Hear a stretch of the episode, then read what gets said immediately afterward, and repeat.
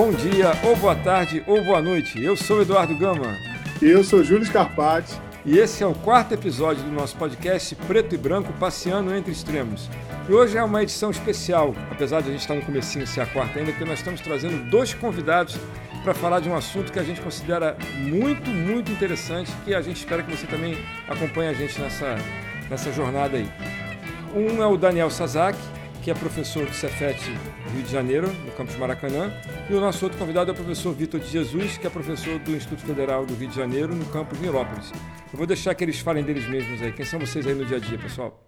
Bom, é, eu sou o Daniel, o Eduardo já falou, né? Atualmente eu sou professor de física lá do Cefet Rio de Janeiro, ali do lado do Maracanã, e eu fiz o meu mestrado e doutorado no Centro Brasileiro de Pesquisas Físicas na área de física teórica.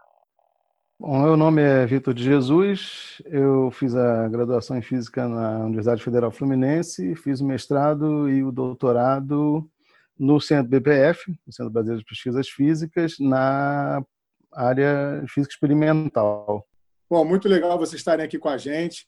E, bom, vou falar principalmente por mim, é um prazer estar tendo a oportunidade de conversar com duas pessoas que trazem experiências diferentes dentro de uma mesma área, que é a física, né? um está ligado a física teórica e outra física experimental. E a provocação de hoje, eu acredito que é uma provocação, é a gente poder compreender um pouquinho melhor a talvez uma das partes mais complexas de entendimento da física, falando isso como um leigo, que é a ideia de física quântica, que tem sido usada de forma tão popular, comum e corriqueira, né, em muitas áreas do conhecimento. Dentro da minha área do conhecimento, eu trabalho com desenvolvimento humano há alguns anos, eu venho estudando psicologia, estou fazendo mestrado em neurociência, é, a gente está inundado, não dentro da própria psicologia, mas dentro de outras áreas que são afins à psicologia, né, que são áreas de terapias, é, terapias holísticas e terapias menos formais, elas vêm usando muito terminologia e conceitos da física quântica. Então, a provocação é: será que a gente consegue, batendo papo com dois físicos é, experimentados, que têm é, bastante conhecimento nessa área, explicar um pouquinho melhor para quem nunca ouviu falar de física quântica e, pra, e até para quem já ouviu falar de física quântica, mas tá, talvez tenha ouvido o galo cantar de um lado, esteja entendendo isso de maneira errada e talvez até fazendo mau uso da terminologia e, eventualmente, estando se expondo a alguns processos ou algumas ideias que estão sendo influenciadas pela, pelos conceitos da física quântica, mas sendo erradamente influenciados, né? E talvez estejam é, vivenciando experiências que tem menos é, fundamentação teórica do que aquela própria pessoa é, entende, por ela não conhecer. Então, qual seria o objetivo de hoje? Explicar um pouco melhor, de forma simples, conceitos da física quântica, as proposições dela, e aí a gente pode fazer uns paralelos é, de por qual motivo está sendo usado do jeito que está sendo usado e se isso é bom ou ruim para quem está usando ou recebendo ou vivenciando práticas é, baseadas nessa teoria que eu mesmo, que já venho estudando há algum tempo, de forma obviamente superficial, tenho dificuldade de compreender. Então, convite a vocês é esse aí. Se vocês tivessem que falar rapidamente uma primeira definição muito breve de física quântica, qual seria ela? Bom, é, é, muito rápido sobre o que é física quântica. É, a física quântica provavelmente é uma coisa que você não percebeu no seu dia a dia e nem vai perceber. Assim como a teoria da relatividade. Todo mundo já deve ter ouvido falar na teoria da relatividade, por Albert Einstein, em 1905. Mas a verdade é que no nosso dia a dia a gente não sente a teoria da relatividade, a gente não percebe nenhum efeito relativístico por um motivo muito simples. Os efeitos relativísticos eles só se tornam mensuráveis, né? você só consegue detectar os efeitos da, teoria da relatividade quando você tem objetos que estão se deslocando a uma velocidade muito próxima da velocidade da luz. Nosso mundo é um mundo de velocidades baixas, mesmo um carro, mesmo um avião, mesmo um foguete, são velocidades ínfimas perto da velocidade da luz. Então você não vai sentir a relatividade no seu dia a dia.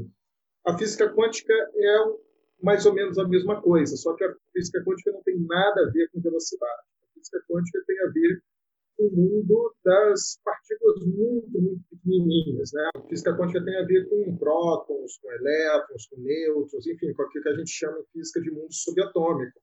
É possível até você ter alguns efeitos quânticos para coisas maiores, por exemplo, moléculas. Mas imagina, o que é uma molécula perto de um ser humano, perto de um copo, perto de um aparelho celular.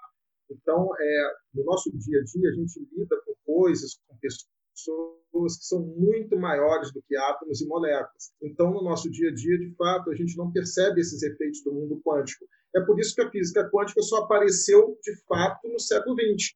É, por que, que antes do século XX ninguém falava de física quântica? Nem existia esse nome. Porque ninguém conseguia detectar esses efeitos. Então, era algo que para a física não simplesmente não existia. E passou a existir exatamente com o desenvolvimento tecnológico, com a descoberta de fenômenos né, do mundo muito pequenininho, lá do átomo, menores do átomo, fenômenos que eram contraditórios, que eram curiosos, que eram interessantes, e aí surgiu com isso uma nova teoria que foi a física quântica. Então, por isso que eu digo, no teu dia a dia, você pode viver muito bem sem teoria da relatividade, sem física quântica, e sem ninguém que te prometa que a sua vida vai ficar melhor ou por causa da relatividade ou por causa da física quântica.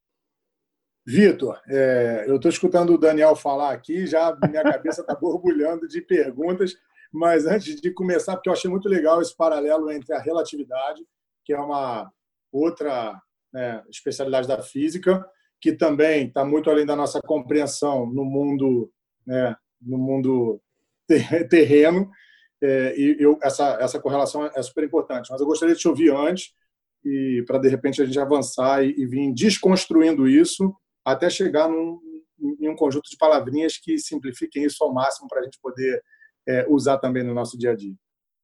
Sim, o, o exemplo do, do Daniel, a explicação dele está bem clara, isso é importante. É perceber que de, depois de um, até um momento que a gente chama essa fase de física clássica, que ela vai se aproximando lá por mil, é próximo de 1900, um pouco antes talvez, onde se achava que tudo isso estava resolvido, que a física já tinha toda resolvida, e a física era chamada física determinística, ou seja, você se soubesse a posição inicial e a velocidade inicial de um objeto ou de uma partícula, sabendo as leis da física que regiam até aquele momento, você poderia descrever todo o movimento dessas partículas e como elas iam se, é, se comportar. Mas a, a, parece que essa coisa e também assim o que que a gente tem né, no nosso dia a dia o que que a gente observa a gente observa coisas contínuas você observa um carro né, na rua você observa uma bola de tênis, você observa aquele movimento contínuo dessa bola, um movimento contínuo de um carro. Até 1900, né, até esse momento, as coisas eram todas contínuas, não tinham essa. Você nunca veria um carro aqui, de repente ele sumiria e apareceria um pouco à frente. Né? E o Max Planck teve um outro problema que ele estava investigando é, por volta de de 1900, que era um problema de que era um problema até comum na época, que era o, a temperatura dos corpos, como os corpos emitiam radiação naquela na, numa determinada temperatura. E lá naquele momento ele foi tentar descrever a distribuição de energia ou de da, da emissão de radiação desses corpos e percebeu que a descrição contínua né, dessas ondas eletromagnéticas, dessa radiação, ela não se encaixava muito bem no experimento. Ele observava um experimento, fazia uma descrição teórica baseada até aquele momento da física que se conhecia, e a distribuição contínua não, se, não funcionava bem. E ele começou a perceber que se ele fizesse, ele era um bom matemático, se ele fizesse um compartimento, eh, se ele fizesse a, a, a energia compartimentada, ou seja, em pequenos pacotes de energia, a descrição mudaria completamente e se encaixaria no experimento. Então, essa, esse momento, ele chamou esses pacotes de energia de quantum, né, do latim de, de pacotes, de quantização, e cujo plural é quanta no latim. Então, ele descreveu que, a, a, da maneira contínua, ou seja, se você fosse transpor isso hoje, pra, se você olhasse para a rua e visse os carros passando, você não veria um movimento contínuo, você veria em, em, em partes. A coisa mais próxima que você pode é, comparar né, no, no, no, seu cotidiano, mal comparando, mas para que, que uma pessoa consiga perceber a ideia, você nunca vai conseguir levar para casa, por exemplo, feijão ou farinha Você vai, eu quero comprar farinha. Então você compra em pacotes de farinha. Eu quero um pacote de um quilo, um pacote de meio. Então você leva pacotes disso. Então você, de certa maneira, está quantizando né, os, a sua, a sua, o seu carregamento de farinha, vamos dizer assim. Então ele, ele vem sempre quantizado, em pacotes muito bem definidos. Então a origem da palavra quantum, ou quântico, ele vem exatamente daí, de pegar algo que se pensava como contínuo e você fala, não, não, não é contínuo, ele é quantizado. Você vai levar só em certos pacotes de energia, e aí são quantum, ou quanta de energia, no plural. E esse foi o momento da introdução da palavra quântico, e quando o Max Planck foi apresentar a, a, na, numa, numa conferência em física, ele apresentou, de certa maneira, constrangido, falou assim, olha, eu resolvi o problema, mas eu fiz algo que eu não deveria ter feito, né? E ele chamava isso de, olha, eu fiz um quebra-galho aqui, tá? É do tipo, você não pode levar farinha continuamente, você vai levar só em pacotes. E isso resolveu um problema que ele levou anos para se conformar, porque na cabeça, na cabeça de um físico chamado clássico, então essa introdução de quantizar coisas é como você olhasse para o seu velocímetro no carro e de repente visse o ponteiro subir vai subir só de 5 em 5 km por hora. Tá, tá, tá, tá. Você quantiza a velocidade. Você não vê isso no nosso, no, né, no seu ambiente, tudo parece contínuo. Por isso que essa ideia de compartimentar era muito, era muito nova. E esse é um nome, né? Assim, toda essa assim, porra, quântico, vem daí. Né? Sasaki, você gosta de, complementar? Eu acho que talvez fosse interessante. É, muitos aspectos do, da física quântica, que na verdade foi o primeiro aspecto, foi assim que surgiu o termo quântico, né? como o Vitor explicou, essa questão do fato que uma coisa que deveria ser contínua, né, no sentido de que pode assumir qualquer valor, ela na verdade ela só pode assumir determinados valores que são, digamos assim, permitidos. É, então, por exemplo, no caso de farinha, né, você pode comprar um quilo de farinha, mas se fosse a granel, você poderia comprar um quilo e cem, um quilo cento e quinze, um quilo duzentos e dez, ou seja, você poderia quebrar essa quantidade de farinha em qualquer número. Né? Então, você poderia comprar a granel qualquer quantidade de farinha que você quisesse. Mas a partir do momento que você vende farinha em pacotes, aí você só pode levar um determinado número de pacotes que é é um múltiplo de um quilo. Então você não pode levar um quilo e duzentos de farinha, porque não vende. Você só vende pacote de um quilo. Você leva um quilo, você leva dois, você leva três. Então o primeiro aspecto da física quântica foi essa surpresa de que coisas que deveriam ser contínuas, ou seja, que você poderia escolher em qualquer valor, de repente você não pode mais porque só aparecem determinados valores que são múltiplos de um valor original. Então a gente chama isso de uma quantidade quântica. Quântica porque ela é sempre um múltiplo de uma quantidade mínima, que é o quanto. Então, daí surgiu a mecânica quântica. Essa foi, digamos, a primeira característica surpreendente, né, absurda, da, que, que deu origem à física quântica. Na física clássica, isso não existia. Então, esse foi o primeiro momento da física quântica. Depois surgiram outras características da física quântica que também eram surpreendentes por exemplo, como a questão da probabilidade. Né? A, a física quântica é, por essência, é probabilística. Você nunca consegue dizer na física quântica qual é o, a posição exata de uma partícula e a velocidade exata dela, coisa que você pode fazer facilmente na física clássica. Por exemplo, você pega uma bolinha de papel e joga ela vai fazer uma curva, né? A gente diz que essa curva, né, sem, sem resistência do ar, essa curva é uma parábola. Se você me perguntar, ó, depois que eu lancei a bolinha, é, um segundo depois, em que lugar vai estar a bolinha? A física clássica sabe te dizer. E se você me perguntar, e qual vai ser a velocidade da bolinha? A física clássica também sabe te dizer. E onde vai cair a bolinha?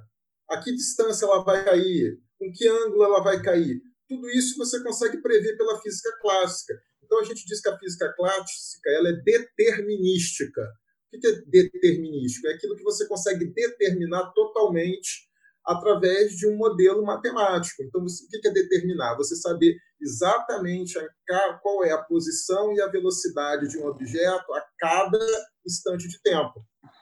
Então, era possível fazer isso. Todos os físicos faziam isso até o ano de 1900. Era física clássica, ou mecânica clássica, né? porque a física clássica não é só mecânica, né? ela envolvia também o eletromagnetismo e a termodinâmica.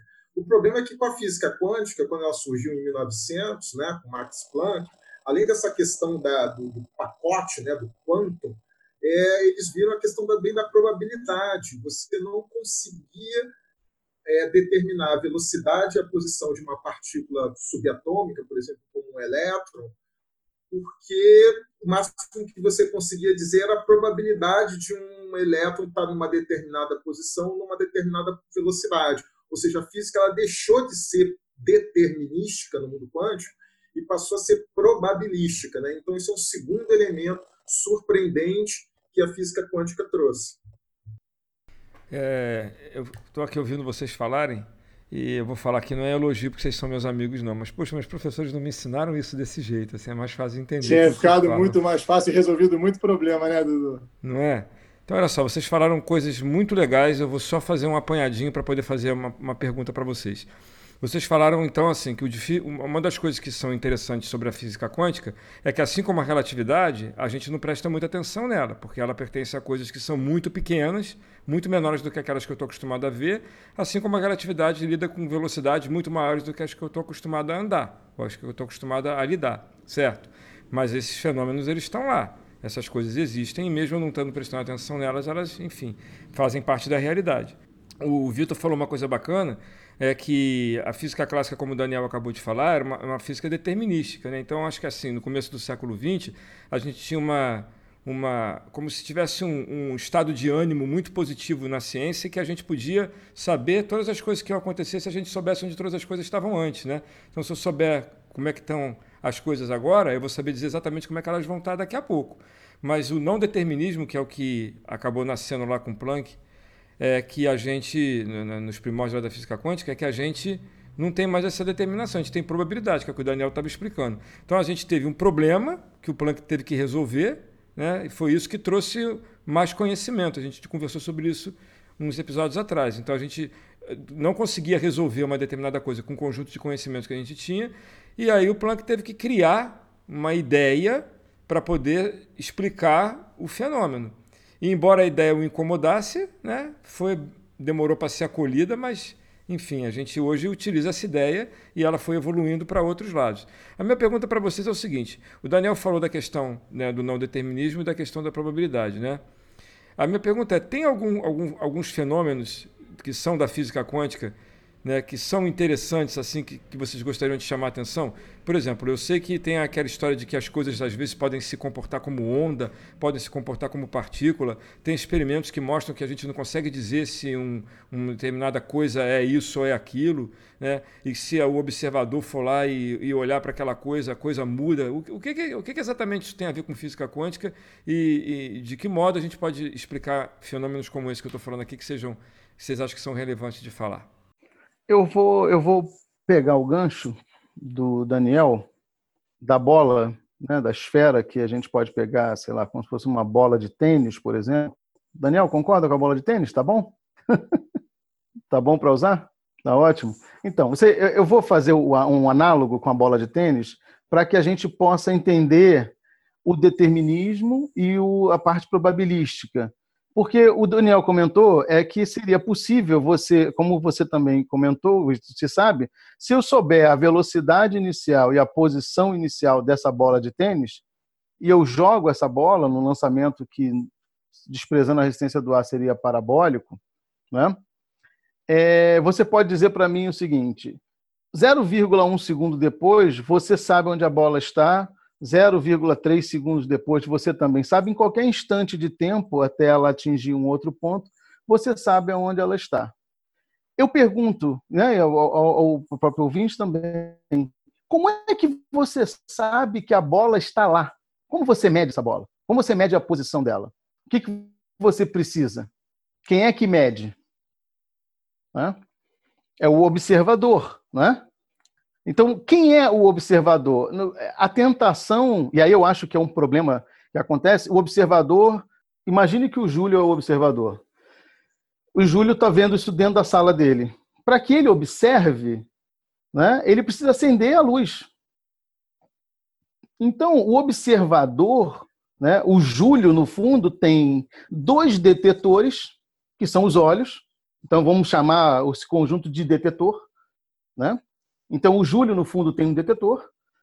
E para que o detetor do Júlio seja sensível, eu tenho que jogar em cima dessas, dessa, dessa, dessa bola de tênis um conjunto que chama, você poderia chamar de luz. Eu tenho que jogar luz nessa bola de tênis. Então, se você pensar na luz, é a luz que você está utilizando para detectar a posição da bola e o seu detetor pegar a luz que é espalhada pela bola e chega até seu detetor. E aí você diz: não, a bola está ali, naquele momento.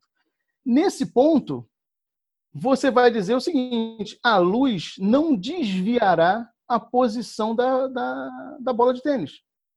Então você pode jogar o quanto de luz você quiser, porque ela não vai ser capaz de jogar a bola para outro lugar. Agora, eu vou pensar o seguinte: o Júlio não tem mais luz disponível para isso. Né? A rede elétrica foi banida, né? não tem luz.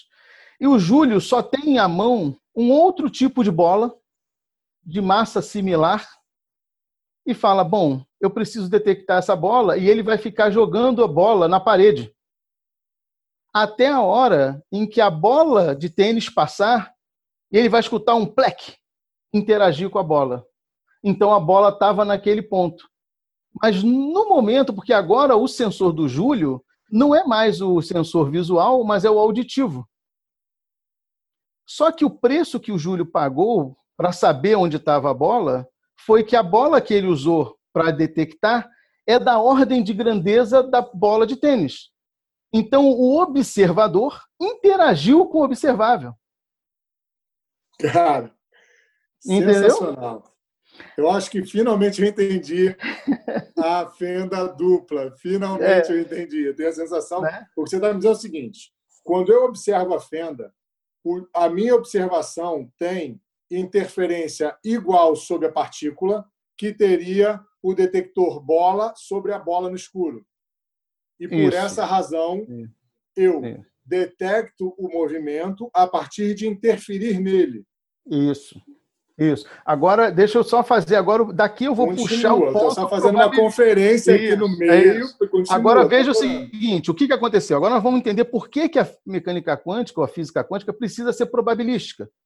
Porque quando eu lancei a bola e tinha luz, cada que você chama hoje o quantum de luz é o fóton, o fóton não é o suficiente para desviar a trajetória. Então, para o seu caso, você encontrou uma maneira de observar é, o problema sem interferir no movimento. Então, você pode, no único movimento, detectar. Mas imagine que agora, no seu quarto escuro, você está jogando a bola na posição lá, uma posição definida, x0, y0, e a bola só pode detectar a bola de tênis que passar por ali. Mas se você detectar, você destruiu o estado do movimento. Se você não detectar, você continua sem saber onde está. Como é que você resolve isso? Eu teria que ter um bilhão de quartos de julho com um bilhão de bolas idênticas lançadas da mesma maneira e um bilhão de detectores, e aí não precisa ser necessariamente. Veja que agora o observador não é você, é simplesmente em cada caixa dessa eu vou ficar jogando uma bola. E aí eu vou descobrir probabilisticamente onde cada bola dessa bate. E aí eu posso fazer estatisticamente né, uma, uma distribuição de probabilidade de onde essas uma bola dessas pode passar. É por isso que você precisa, porque falta ferramenta. Qual a ferramenta, é qual o objeto que você utilizaria para detectar um, uma partícula subatômica? É um outro elemento da mesma ordem. E isso você não tem no mundo clássico. O mundo clássico te permite fazer isso sem interferir nesse problema. Então, acaba aqui nesse exemplo, eu sei que é um exemplo que ele não é perfeito, mas ele é um exemplo mais didático para permitir que você entenda que quando o observador interage com o observável, não é a mente do observador, é, a, é, o, é o que você utilizou para virar o seu observador. Num caso, fótons de luz, no outro, esferas que, que acabam, quando eles interagem, destruindo tal estado que você gostaria. Você vai precisar de muitos dele para construir isso. Né? Então, esse é o ponto que é. que é, acho que é, é, é a parte em que as pessoas podem desviar né, da, do entendimento da física quântica para entender como o observador interage com o observável, como é uma frase comum entre os físicos, que o observador, no fundo, é, é o seu, a sua metodologia de medição, você acaba achando que o observador é você. O, o que se chama de observador é o que você usou para observar. Você usou um fóton de luz ou você usou uma outra esfera de um outro tipo de bola que é compatível com aquela outra esfera que você quer detectar. Né? Foi essa ideia em que, quando a gente fala que é o observador, o Júlio, que preparou o ambiente para a medição, que hora ligou a luz, hora desligou a luz, então ele não usa mais luz e agora ele usa uma outra esfera, é, e se eu trocar o Júlio pelo Eduardo ou pelo Daniel, isso não significa que a metodologia tenha sido diferente. O observador foi a esfera que você usou. E aí você vai saber, olha, quando essa esfera atingir a bola de tênis, eu vou saber que isso aconteceu, eu vou ter um sinal, um ruído né, de colisão e falo, bom, aqui, localizei. E essa era a direção que eu lancei a minha esfera, ela está ali.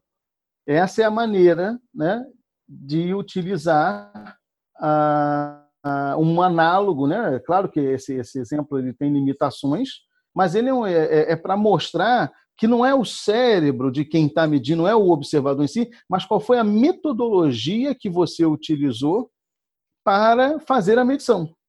Né? No caso clássico, a nossa medição, a gente costuma dizer que você viu, e essa, esse aí é o problema. Ah, eu vi a bola. Bom, quando você diz eu vi a bola, você só viu a bola porque a luz incidiu nessa bola e voltou para os seus olhos. E aí sim, né, espalhamento dessa luz. E o espalhamento da luz não afeta a trajetória da bola de tênis que você está observando. Se, se você, se, se, se as, as, suas partículas de luz tivessem condições de jogar essa bola em outro lugar, o problema já estaria dado. Você teria esse efeito já no, na, na, no que a gente chama de mundo clássico, no que a gente pode visualizar. Se o fóton, aí, se o, né?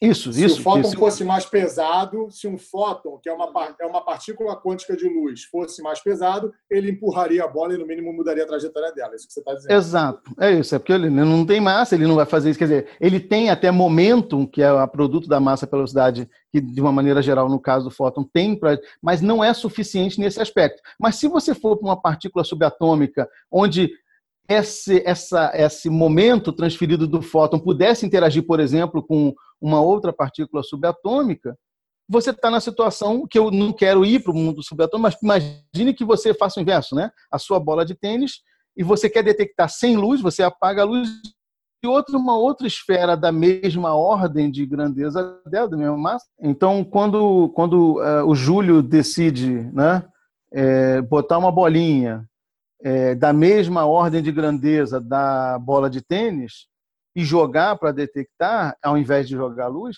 ele interfere. Nesse momento, você tem uma interferência direta né, no estado do movimento da bolinha. E aí você destrói esse estado, não tem como mais investigar o resto do movimento da bolinha. Então, para isso, como a gente já tinha até comentado, você, para entender isso, vai ter que ter vários experimentos idênticos para você detectar em posições diferentes onde ela estaria. Essa é a diferença do mundo quântico ou do mundo né, subatômico com o mundo clássico. Vitor, eu achei maravilhosa a tua explicação, e, mas como a gente está falando com vários ouvintes, é, eu estou me dando por satisfeito com o entendimento do fenômeno da dupla fenda. É, nunca tinha entendido, apesar de eu ter parado para ouvir ele diversas vezes, é, mas agora ele ficou bem claro para mim. Mas eu quero que a gente explore ainda mais isso, pra, e eu vou pedir ajuda do Daniel para isso, e fazer mais uma provocação. O que eu entendi então é o seguinte: se o fóton tivesse peso, o fóton, que é a partícula quântica da luz, tivesse peso, ele empurraria a bolinha e desviaria é, a trajetória dela no, no, num ambiente que a gente chama de ambiente da, da física clássica.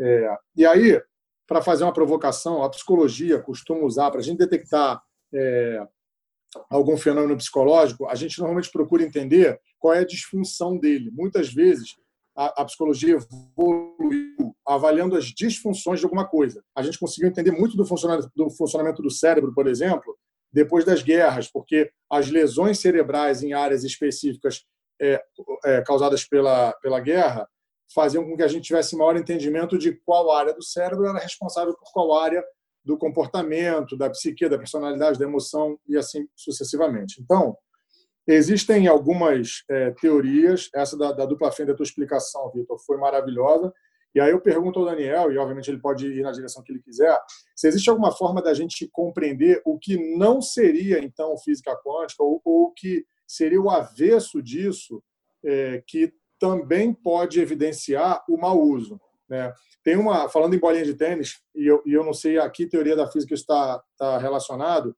aquela ideia de que tem um avião circulando, a pessoa que está dentro do avião joga a bolinha para o alto, ela vê a bolinha subir e descer. Se você estiver de fora do avião, você vê a bolinha fazer uma parábola.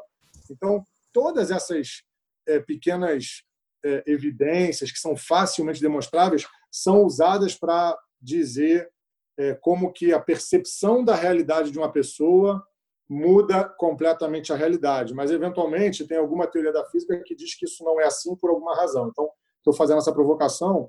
E aí, pra, voltando no que o Vitor estava falando sobre essa questão de energia, uma das provocações de quem fala da interferência do, do observador, estou falando no, no, mundo, no meu universo, que é o universo da, do desenvolvimento humano, a interferência do observador no observado altera completamente, e ele diz que o nosso pensamento tem frequência elétrica, tem frequência de onda, e que existem, nós todos somos feitos de partículas subatômicas, todas elas somadas, que geram nosso corpo físico, é, e que isso também está conversando em, em, em, em formas, né, de, de, de outras formas que talvez a gente não compreenda, mas existe uma troca de energia e aí é dado esse nome de energia, através dos corpos que se influenciam mutuamente. Então, talvez explicar um pouquinho mais o conceito de energia e essa outra questão que eu trouxe da influência do observador, ou da posição do observador, é, que interfere na interpretação ou até no fato em si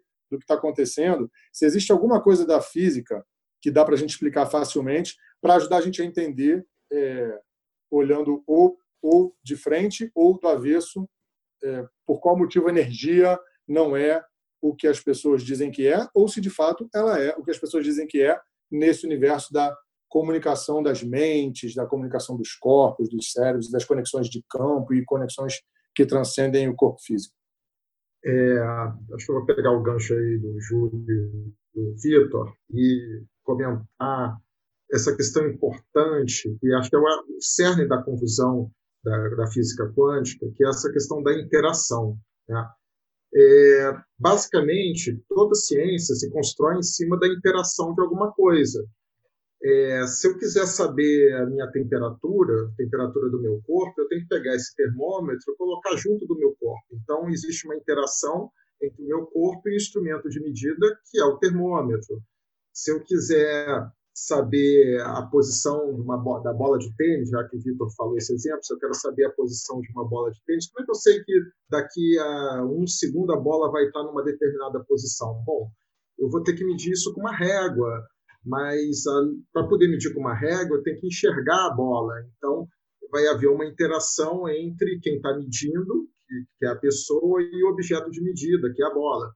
A mesma coisa acontece em outras áreas. Isso, essa questão da interação não é um monopólio da física. Imagina um neurocientista. Como é que o neurocientista estuda a mente? Ele basicamente utiliza dois aparelhos de medida, né, que é o eletroencefalograma e, o, e a ressonância magnética funcional. Então, o que, que esses aparelhos de medida fazem?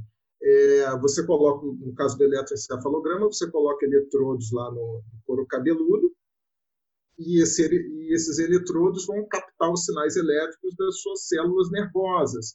Então, ocorre uma interação entre o que você quer medir, que é o funcionamento do cérebro, e o instrumento de medida, que é o eletrodo. Então, em todas as áreas da ciência, você precisa medir alguma coisa, porque medir é essencial na ciência. O objetivo da ciência é exatamente compreender a realidade. Para compreender a realidade, você precisa de teorias, mas quem diz que as suas teorias funcionam? Para saber se uma teoria funciona, você precisa fazer medidas.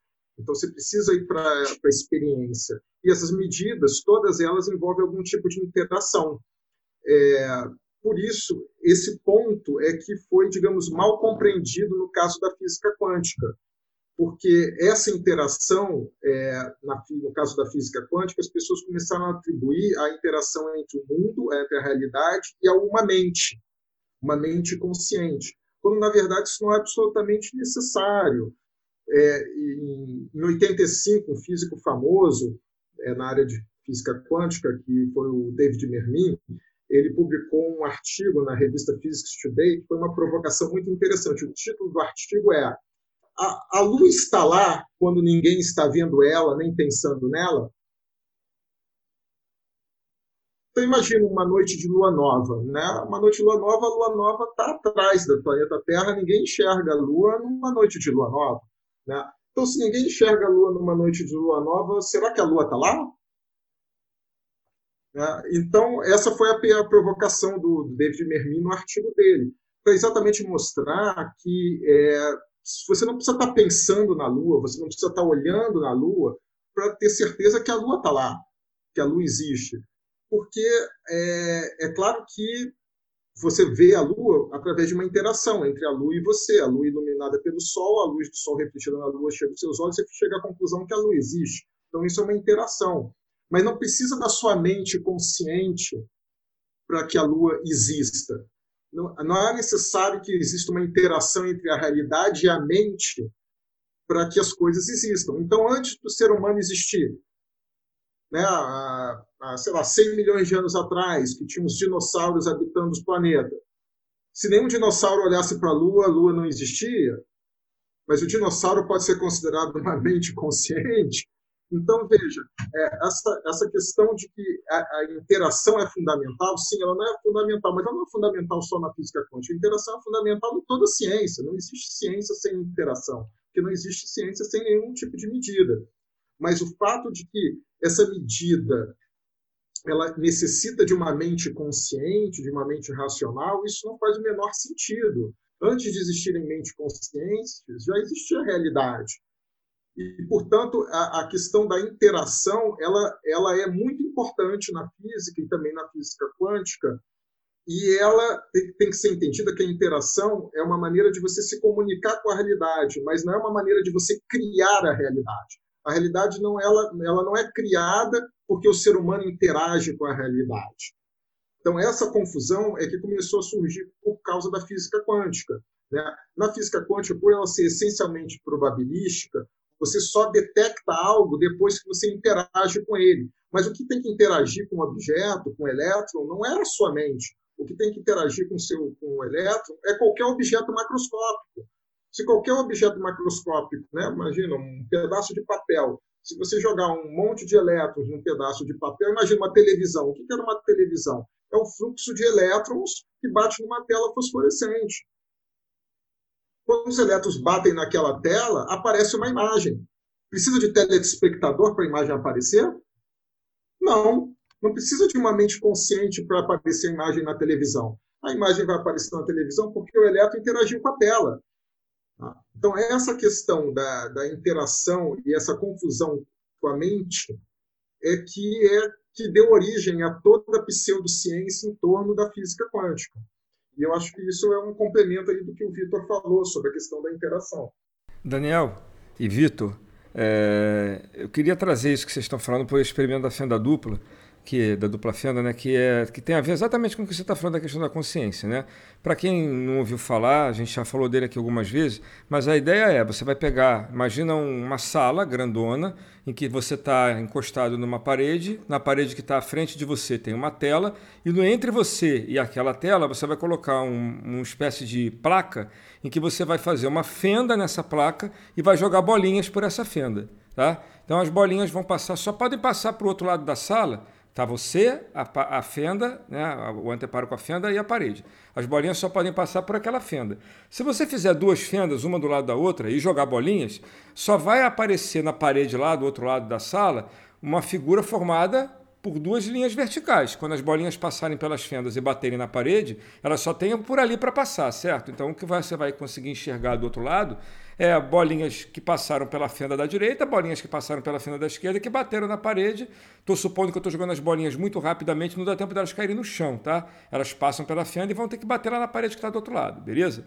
Se essas bolinhas fossem elétrons, por exemplo, partículas muito pequenininhas que têm um comportamento né, que respeitam as leis da física quântica, se eu fizer isso, a figura que vai formar lá na parede não é a figura que se formariam com bolinhas. Embora a gente possa achar que os elétrons se comportam como bolinhas, a figura que eu vou ver é a figura de uma onda que está passando pelas duas fendas. É como se eu tivesse, ao invés de jogando bolinhas, estivesse jogando uma onda. E aí a pessoa que, que fez o experimento pensou: puxa, então quer dizer que o elétron ele é uma partícula ou ele é uma onda? Eu vou fazer o seguinte: eu vou lá olhar o que está acontecendo na hora que a bolinha vai passar pela fenda, para saber o que acontece para ela se comportar como uma onda. Só que aí vai acontecer aquilo que o Vitor falou. Para eu observar esse comportamento, eu preciso. Eu observar, não, vamos, mudar a, a expressão para fazer a observação desse fenômeno, eu preciso de um aparato tecnológico, de uma metodologia que vai acabar interagindo de maneira significativa com aquilo que eu quero observar. E o resultado é que eu não consigo ver o comportamento de onda, eu vou ver comportamento de bolinha. E aí nasce um pouquinho do que o Daniel está falando. Né? O que está acontecendo é que está havendo uma interação, porque para poder fazer uma medição é necessário uma interação. E aí, nesse momento, é que eu acho que nasce a confusão. Porque ao invés de se falar em termos da interação com o observador ou com o mecanismo de observação, acontece aquilo que o Daniel está falando. É como se a interação fosse com a consciência de quem está observando, como se fizesse diferença a consciência de quem observa. E aí, por causa desse equívoco, estou chamando de equívoco porque, né, dentro de tudo que nós estamos conversando aqui, me parece um equívoco, que não se trata da consciência, né, como o Daniel acabou de dar o um exemplo. Né, independente de ter alguém observando ou não, as bolinhas estão passando. A questão é que quando eu vou fazer observação, quando a observação vai ser feita, eu, é preciso que haja uma interação que não é da consciência, porque pode não ter ninguém ali, ter só o aparato e a observação vai ser feita pelo aparato que interagiu da mesma maneira com o sistema que ele está querendo observar e que provocou um resultado que faz com que a gente não consiga ver aquilo que a gente foi olhar. A gente acaba vendo o resultado da interação com, a, com, com o equipamento, com a metodologia que a gente usou. Tá? E aí, é, é, é, a minha provocação é a seguinte: por causa disso, a gente começou a dar para a consciência um caráter que eu vou te dizer que é um caráter quântico. A gente que eu digo não é a gente, né? É assim, começou a nascer uma ideia de que a consciência tinha um comportamento quântico. A gente poderia pensar na seguinte dedução, que está errada, mas eu vou construir ela aqui. Bom, a gente não sabe muito bem por que, que o mundo quântico é como ele é. Por exemplo, a gente não sabe dizer porque é que quando a gente vai a gente sabe que foi uma interação, mas por que, que quando a gente interage ou quando o equipamento interage, o comportamento se desvia para um comportamento de bolinha e quando a gente não está interagindo, o comportamento é o comportamento de uma onda. A gente sabe o que é, mas é, é uma, é uma característica do mundo quântico, vamos chamar assim. E a gente também não sabe, né, Júlio? Júlio talvez possa dizer sim ou não, que a gente, a gente sabe que existe uma estrutura neural, uma estrutura biológica do cérebro da gente, que são neurônios e um monte de sinapses que acontecem em um claro. festival de, de correntes elétricas que se percorrem pelo nosso cérebro para transmitir informação. A gente tem uma eletroquímica danada lá acontecendo, mas como é que isso vira consciência também não é muito bem conhecido. Então a gente não sabe explicar. Então, como o mundo quântico também não é muito bem explicado, a gente sabe descrever o fenômeno, mas não sabe dizer por que, que ele é daquele jeito. E no mundo da consciência a gente também não sabe, então a consciência deve ser quântica. É uma boa conclusão. E aí a gente começa a fazer essa conexão e a gente começa a tratar a consciência como se fosse algo quântico. O que, que acontece quando a gente trata a consciência como se ela fosse algo quântico? A consciência passa a construir uma espécie de realidade, como se ela fosse capaz de interferir no mundo ao nosso redor, e ela é capaz, mas não de um jeito quântico ela é capaz porque a minha consciência é capaz de interferir numa relação, é capaz de interferir no contexto social, é capaz de interferir, numa, enfim, no estado emocional, mas não é capaz de criar uma realidade, né? Que eu vou é, é, é, pensar, pensar, pensar, eu vou colocar minha consciência para trabalhar e vou provocar um furacão, vou provocar um terremoto, ou vou alterar um, o estado da, da, temperatura de um copo d'água. Né? Faz sentido o que eu estou falando aí, Vitor e Daniel? Posso, posso fazer só um parênteses aí Pode, do que o Dudu está falando? Para quem trabalha com psicologia e, principalmente com uma, uma, área mais cognitiva da psicologia, cognitiva dos fenômenos cognitivos, uma parte mais neurocientífica, é, a ideia da interferência da consciência no mundo está muito mais próximo da física clássica do que da física quântica, porque a gente entende que a nossa consciência é promotora de comportamento e comportamento é muito mais próximo da física clássica porque eles são muito mensuráveis. O comportamento humano ele se repete. Não existem infinitos comportamentos humanos, não existem infinitas emoções humanas. Existem emoções mensuráveis que, através da linguagem, que é um outro fenômeno cognitivo, a gente pode descrever de forma diferente.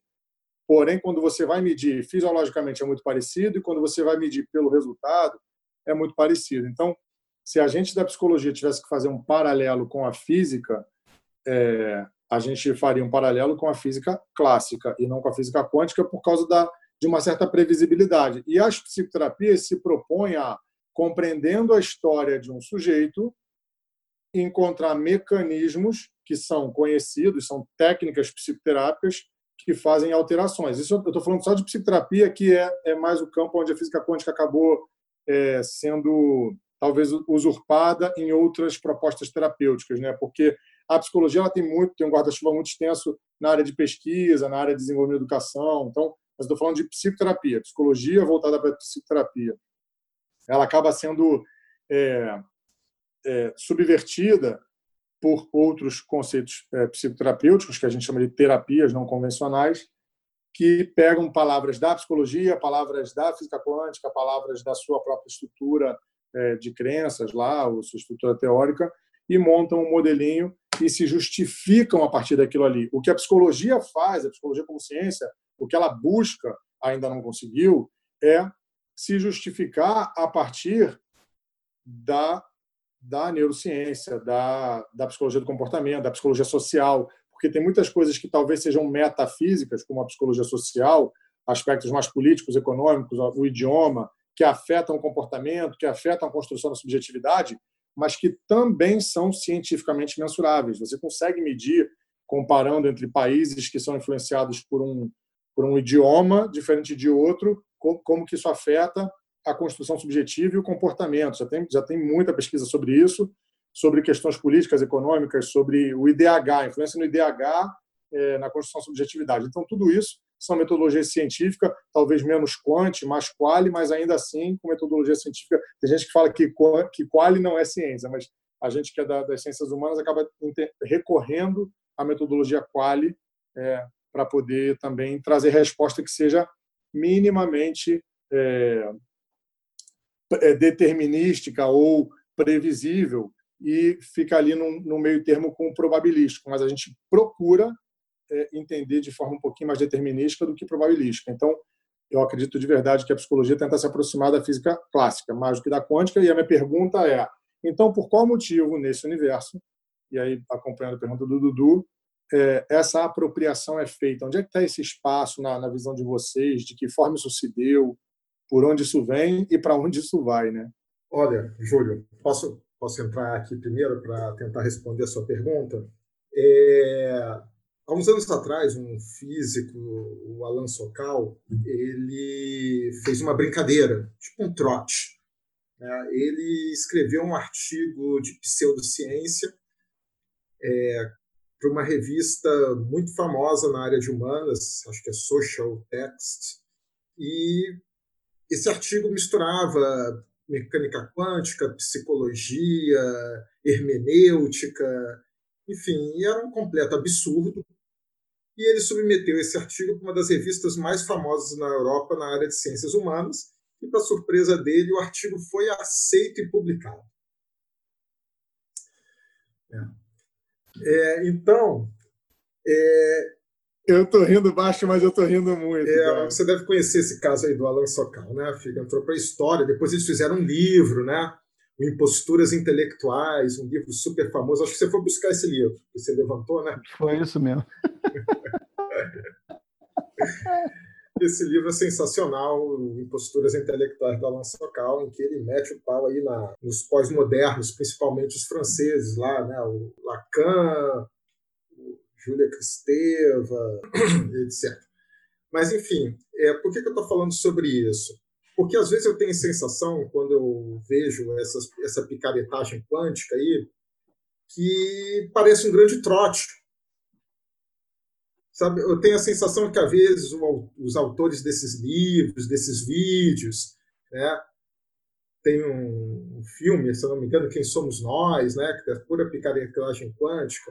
Eu tenho a impressão que no final daquele filme eles vão falar: Ó, oh, gente, era tudo uma pegadinha, vocês acreditaram? Pô, faz isso não, isso não é sério, a gente só está mostrando isso aí porque tem gente que não está fazendo as coisas com seriedade, está se aproveitando da sua boa fé, está se aproveitando dos seus problemas, às vezes problemas de saúde, às vezes problemas amorosos, às vezes problemas financeiros, e estão te oferecendo um caminho é, fácil e, e falso para você melhorar de vida. Então, a gente só está fazendo uma grande brincadeira, não caia nessa. Mas não, eles fazem isso sério e tiram proveito disso e ganham muito dinheiro com isso.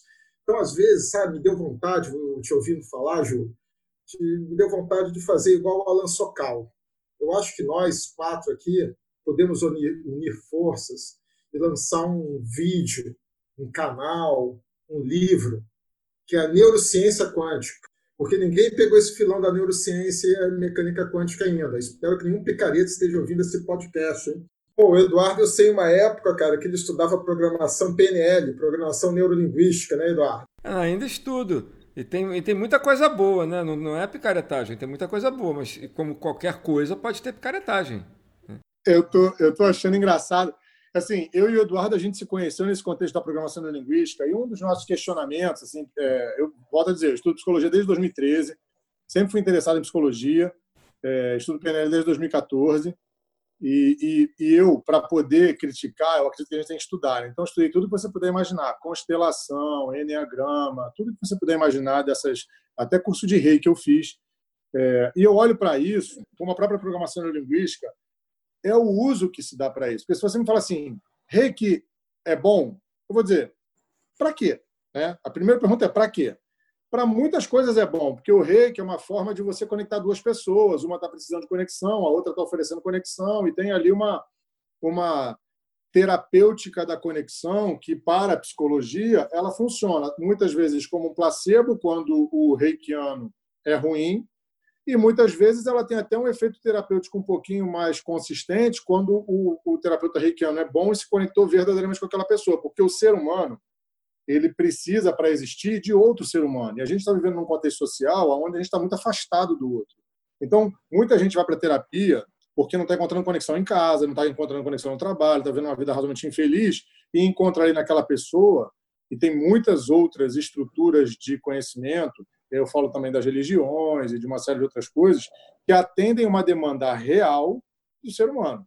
Então, dê o nome que você dê para isso, se tu abrir tua casa e falar, vem aqui para casa 10 pessoas que a gente vai fazer uma experiência é, psicoquântica, aquela galera vai, vai gostar, porque vai chegar ali, vai ter todo o contexto social de convivência, e isso, isso é bom. Mas isso entrega o que diz que entrega, aí é onde começa talvez a palavra que você trouxe, picaretagem, charlatanismo, e isso chateia muita gente. Eu e o Eduardo, e voltando, a gente estuda programação linguística, e a programação linguística ela é uma dissidência da psicologia. Né? Um matemático e um psicólogo começaram a estudar por qual motivo pessoas num contexto igual, né? nunca é igual, mas num contexto muito parecido, numa universidade ali do oeste dos Estados Unidos, algumas tinham um resultado A e outras um resultado B. O que, que diferenciava pessoas que tinham resultado A das que tinham resultado B? Estavam todas vindo de um lugar muito parecido, dentro de um contexto muito parecido, e os resultados eram muito diferentes. Ele começa, eles começam a fazer um conjunto de, de links entre quantidade de vezes que tal coisa acontecia, tal comportamento, tal forma de pensamento era adotada e que resultado isso gerava. Modelinho matemático bem simplesinho, falaram, beleza, o que é a programação linguística?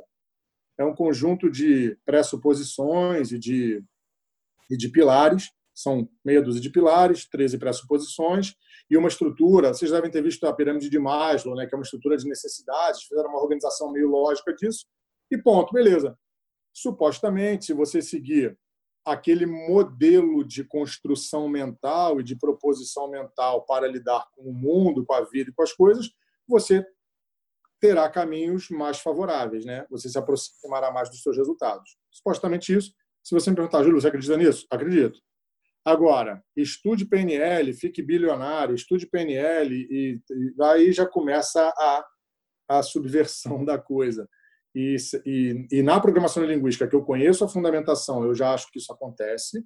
Nas outras terapias propostas, isso acontece demais. Eu acho que é, é a base das outras terapias que são propostas, é o que eu estou trazendo aqui. Mas isso existe em outros universos também, não só no universo psicoterapêutico, porque dentro da própria física ou da própria psicologia ou da própria matemática, existem proposições falaciosas também que subvertem o conceito básico porque alguém está querendo, de maneira muito evidente, é, colocar a sua, a sua teoria em prática com interesse pessoal ou de, de ordem é, de reconhecimento ou de ordem econômica também. Né? Isso está acontecendo hoje com a cloroquina e outros assuntos. A medicina vive isso diário constantemente também. O uso de terapias na medicina que não oferecem o resultado que dizem que vão oferecer, mas que estão atendendo um interesse econômico. Mas é legal a gente pensar sobre isso. Quando eu falo de, falei de links externos no início, é isso.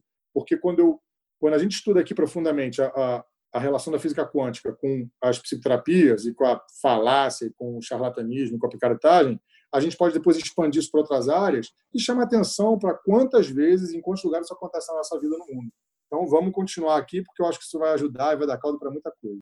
Eu conversei um pouquinho, eu conversei um pouquinho com o Vitor essa semana e uma das coisas que a gente não queria fazer aqui, acho que a gente não tem essa intenção mesmo, é a gente é, denegrir nenhum tipo de, de abordagem porque na verdade a gente precisa primeiro conhecer muito. A gente só está trazendo para reflexão exatamente quais são as propostas, porque muitas pessoas vão procurar, como o Júlio falou, né, algum tipo de acolhimento e recebe esse acolhimento e, enfim, encontra aquilo que foi buscar. O problema é como a coisa, como o Daniel está colocando, como é que a coisa se oferece. Né? Quando você tem uma ideologia da ciência em que você quer revestir as coisas de um valor científico para poder legitimar aquela coisa, e você começa a usar terminologias que não são científicas para aquela coisa, mas que têm um sentido dentro da ciência, que as pessoas não conhecem, e que se você for pedir para explicar, elas não vão saber, mas elas vão continuar usando a terminologia, aí a coisa começa a ficar um pouco grave, porque você está vendendo um produto baseado num conceito que você mesmo não sabe explicar o que você usa de maneira equivocada.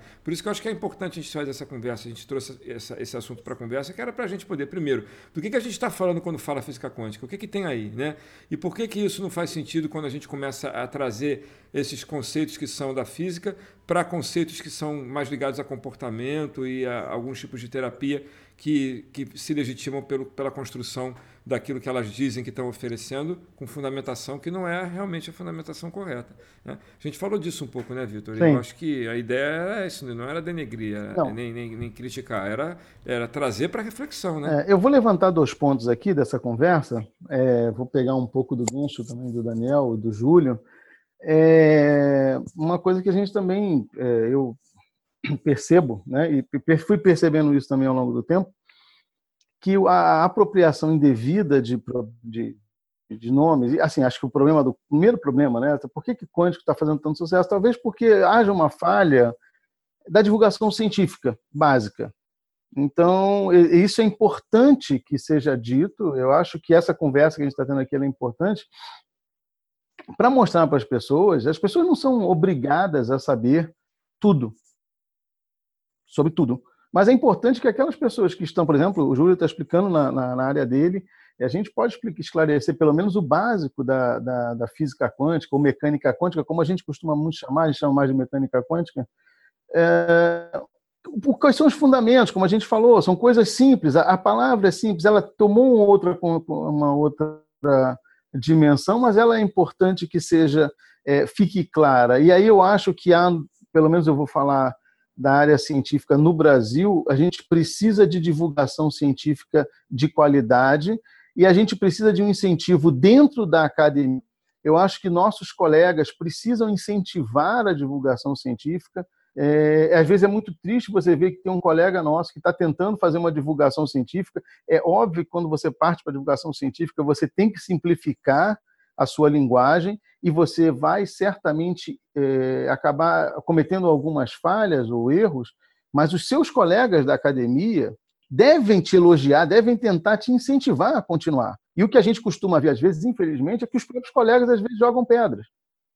Isso é muito ruim. Precisa ter um incentivo, a gente precisa ter mais divulgação, a gente precisa deixar o público mais à vontade com os conceitos que, que a gente conseguiu aqui. Eu acho que a gente teve algum sucesso, pelo menos, em simplificar um pouco essa visão, né? para que as pessoas consigam não ter medo da, da, ciência. Ao mesmo tempo, esse respeito que existe pela, pela, pela palavra, muitas pessoas se apropriam disso, vendem produtos para as pessoas que estão numa situação difícil, e como ele falou, as pessoas precisam né, é, é de, de, de auxílio, um ser humano precisa do outro, e quando o cara vende isso com né, com, é como você vender qualquer coisa e botar um jaleco branco, né? Tem vários produtos aí no mercado em que o cara bota o jaleco branco, bota um óculos, e ele diz: olha, isso aqui tem fundamentação científica. Às vezes não tem nada daquilo. Então, é importante que, que haja divulgação científica, é importante a gente insistir nesse aspecto. Um outro ponto que eu quero levantar aqui, exatamente pelo, pelo e muitas das vezes eu tive isso dentro do próprio na, na própria área de, da pós-graduação, em que a gente atua com outras. No meu caso em particular, eu atuo não só com pessoal da área de física, mas de psicologia, engenharia, eh, geografia, sociologia. Né? E, aliás, é importante que haja não um combate entre as ciências humanas e as ciências é, exatas, mas haja complemento, haja conversa, né? Porque qual é a vantagem que existe nas ciências exatas e que e que às vezes essa luta fica a gente tem para um átomo a gente tem um número infinito né comparado com 6, 7, 6 bilhões de humanos e você para fazer uma pesquisa você não tem como utilizar muito mais do que alguma, algumas milhares de pessoas que a gente acha que vivem no mesmo contexto, como o Júlio acabou de colocar, mas são indivíduos, né? Então fica cada vez mais difícil você fazer até mesmo um apanhado estatístico de um grupo pequeno de pessoas. E isso, é, essa é a vantagem que talvez as ciências exatas levem em relação às ciências humanas, e acho que cada um tem que respeitar esse espaço. Aonde um tem vantagem, não tem, eles podem se ajudar. Não é por isso que vai deixar de se fazer um trabalho sério no assunto. Né? É importante que isso seja feito. E para falar um pouco de quando às vezes eu fico ouvindo por aí cura quântica e todas essas coisas, eu, eu acho que as pessoas esquecem um pouco que quando você entra num tomógrafo, uma tomografia, faz uma tomografia computadorizada, você está fazendo, no fundo, um grande número de fotografias de raio-x. E você está usando fótons de alta frequência, são fotos de raio-x, né?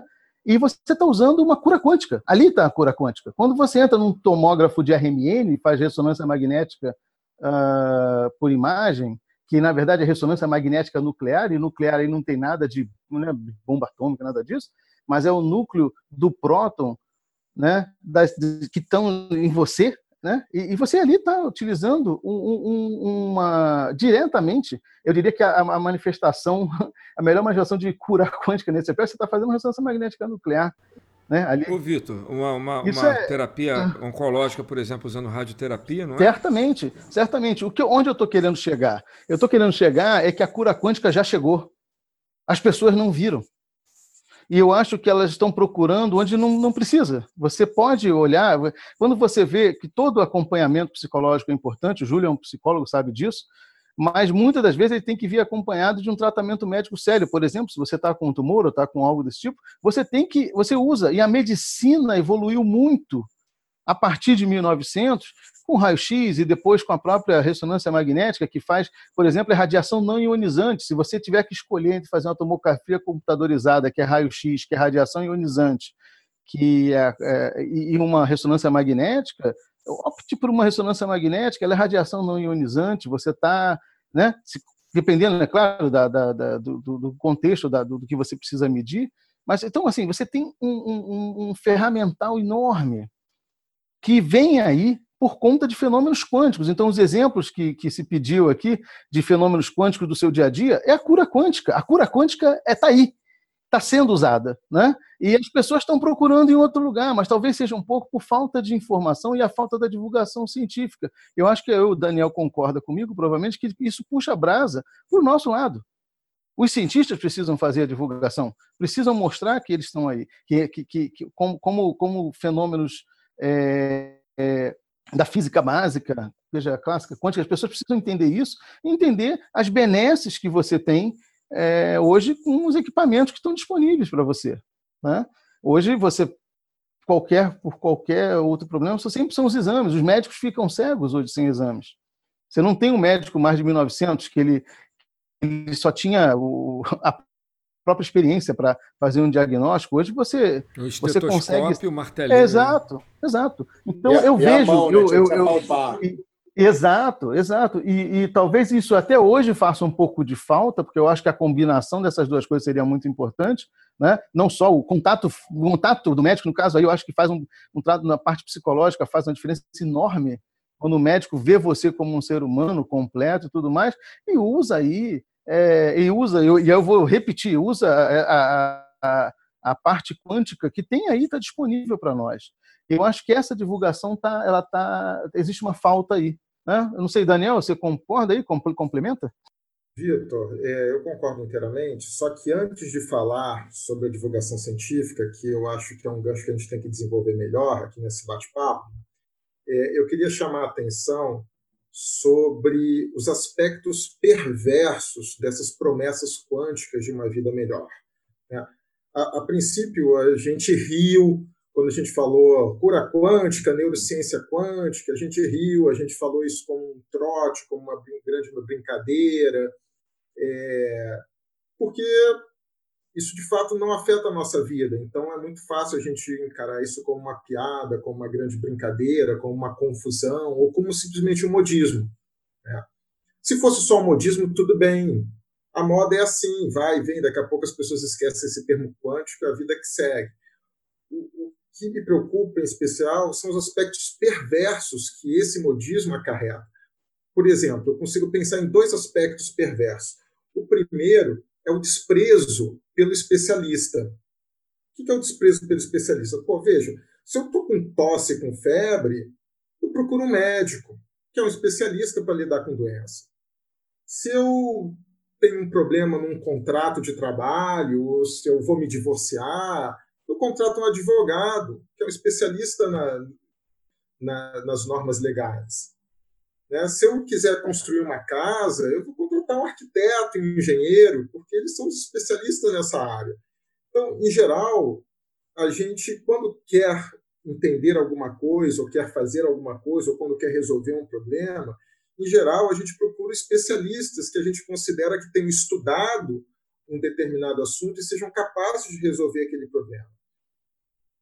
No entanto, é, as pessoas hoje em dia estão falando de quântico de forma promíscua até, e quem está falando sobre isso são pessoas que não conhecem nada de física, muito menos de física quântica. Então, imagina, se você quer debater sobre física quântica, você deveria conversar com alguém que estudou, fez graduação, fez de preferência mestrado, doutorado na área de física. No entanto, as pessoas estão se aconselhando, astrologia quântica, cura quântica, estão se aconselhando com pessoas que não são especialistas da área. E estão achando que isso é normal, que é tudo é certo fazer isso. Por quê? Porque isso reflete um desprezo pelo especialista, um desprezo por quem estudou o assunto. Ou seja, parece que qualquer pessoa pode entrar no Google, ler meia dúzia de sites e já se torna um especialista no assunto. Isso não é verdade.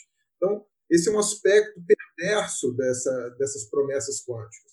E o segundo aspecto, que, ao meu ver, é mais perverso ainda, é você colocar pessoas que estão em situação muito delicada e enganar essas pessoas, iludir essas pessoas. Veja, cura quântica. Se você for pensar bem, isso é uma perversidade. Por quê? Porque quem que vai ler um livro chamado Cura Quântica? É quem está doente, eu não vou ler cura quântica porque eu estou saudável, estou bem. Mas se você está doente, se você está desesperado, se você está com uma doença grave, tem algum parente que está com uma doença grave, e a ciência convencional não está conseguindo lidar bem com aquela doença, esse, isso te coloca numa situação limítrofe. E numa situação limítrofe, você pode começar a apelar e, de repente, recomprar um livro de cura quântica e achar que aquilo vai curar um câncer. Isso é extremamente perverso, porque você está depositando numa ilusão a, a, sua própria sobrevivência, a sobrevivência de um ente querido. Então, esse aspecto perverso é que eu acho que é o mais preocupante. De, não se pode rir desse aspecto perverso. Isso não tem graça, isso não é um trote, isso não é uma piada, isso não é um modismo. Isso é algo grave, porque você está vendendo ilusões para pessoas frágeis para pessoas que estão precisando de ajuda. E você está justamente se aproveitando da fragilidade da pessoa naquele momento para tirar um proveito, para ter um benefício em causa própria, sem se preocupar com o que depois vai acontecer com essa pessoa. Então, esse aspecto perverso é o que mais me preocupa nessas promessas quânticas de uma vida melhor. Oh, é, Daniel, olha só, é, eu acho, eu não sei nem dizer o tamanho da importância do que você está falando, tá? De verdade, né? A gente veio buscar exatamente por por esse tipo de reflexão e é, deixa eu falar, falar, algumas, falar alguns, algumas frases né, que a gente encontra como propaganda para vocês, você e o Vitor me dizerem se vocês já viram isso publicado em algum artigo, se vocês já ouviram falar de alguma pesquisa nessa linha e se vocês conhecem algum resultado com relação a isso. São coisas que dizem assim: é, você é capaz de é, mudar o estado da realidade ao seu redor. Ou seja, se você, você pode vibrar frequências que têm a ver com realidade. Por exemplo, eu posso vibrar prosperidade, eu posso começar essas, essas categorias, né? Ou essas, esses, esses conceitos, prosperidade, felicidade, né? saúde, tivesse uma frequência qualquer, né? e vibrar nisso é vibrar para que aquilo aconteça. Tá? Eu, eu, vejo propaganda disso. Tá? Eu vou ensinar você a vibrar naquela frequência dali, né? e aí você vai criar a realidade. Na verdade, a doença é a ausência da vibração correta ou a vibração errada. Então você vai vibrar. Outra coisa que eu vejo é o coaching quântico. Né? Eu não, não sei o que é um coaching quântico, eu sei o que é um coaching.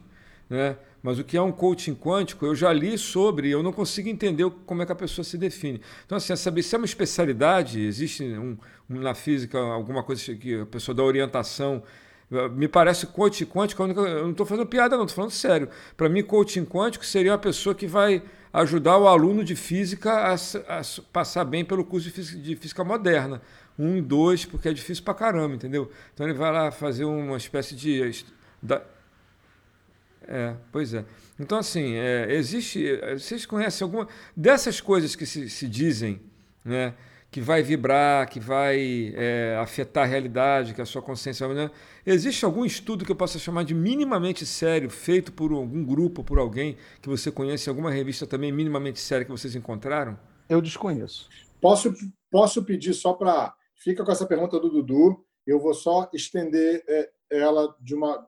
É a mesma pergunta. Né? Se existe alguma coisa que vocês entendam, é, agradecer o que vocês trouxeram. O Vitor começou falando da da deficiência da divulgação científica, e o Daniel trouxe dois aspectos perversos com os quais eu concordo, do início ao fim, desde o início da fala do Vitor até o final da fala do Daniel, é, da preocupação que a gente tem com relação a isso. E o propósito principal desse podcast, a gente ficou rindo e a gente ri realmente, porque chega uma hora que já a gente fica meio de mãos atadas, né, sem saber o que fazer. Mas o propósito principal desse podcast, a partir da pergunta do Dudu, é o que fazer com isso? Então, eu acho que a pergunta do Dudu é Pô, vocês conhecem, vamos, vamos falar sério, né? Vocês conhecem algo que, vocês, dois especialistas na área, conhecem algo que, que, que guarde qualquer relação com coach ou com cura ou com essas coisas que o Dudu está trazendo?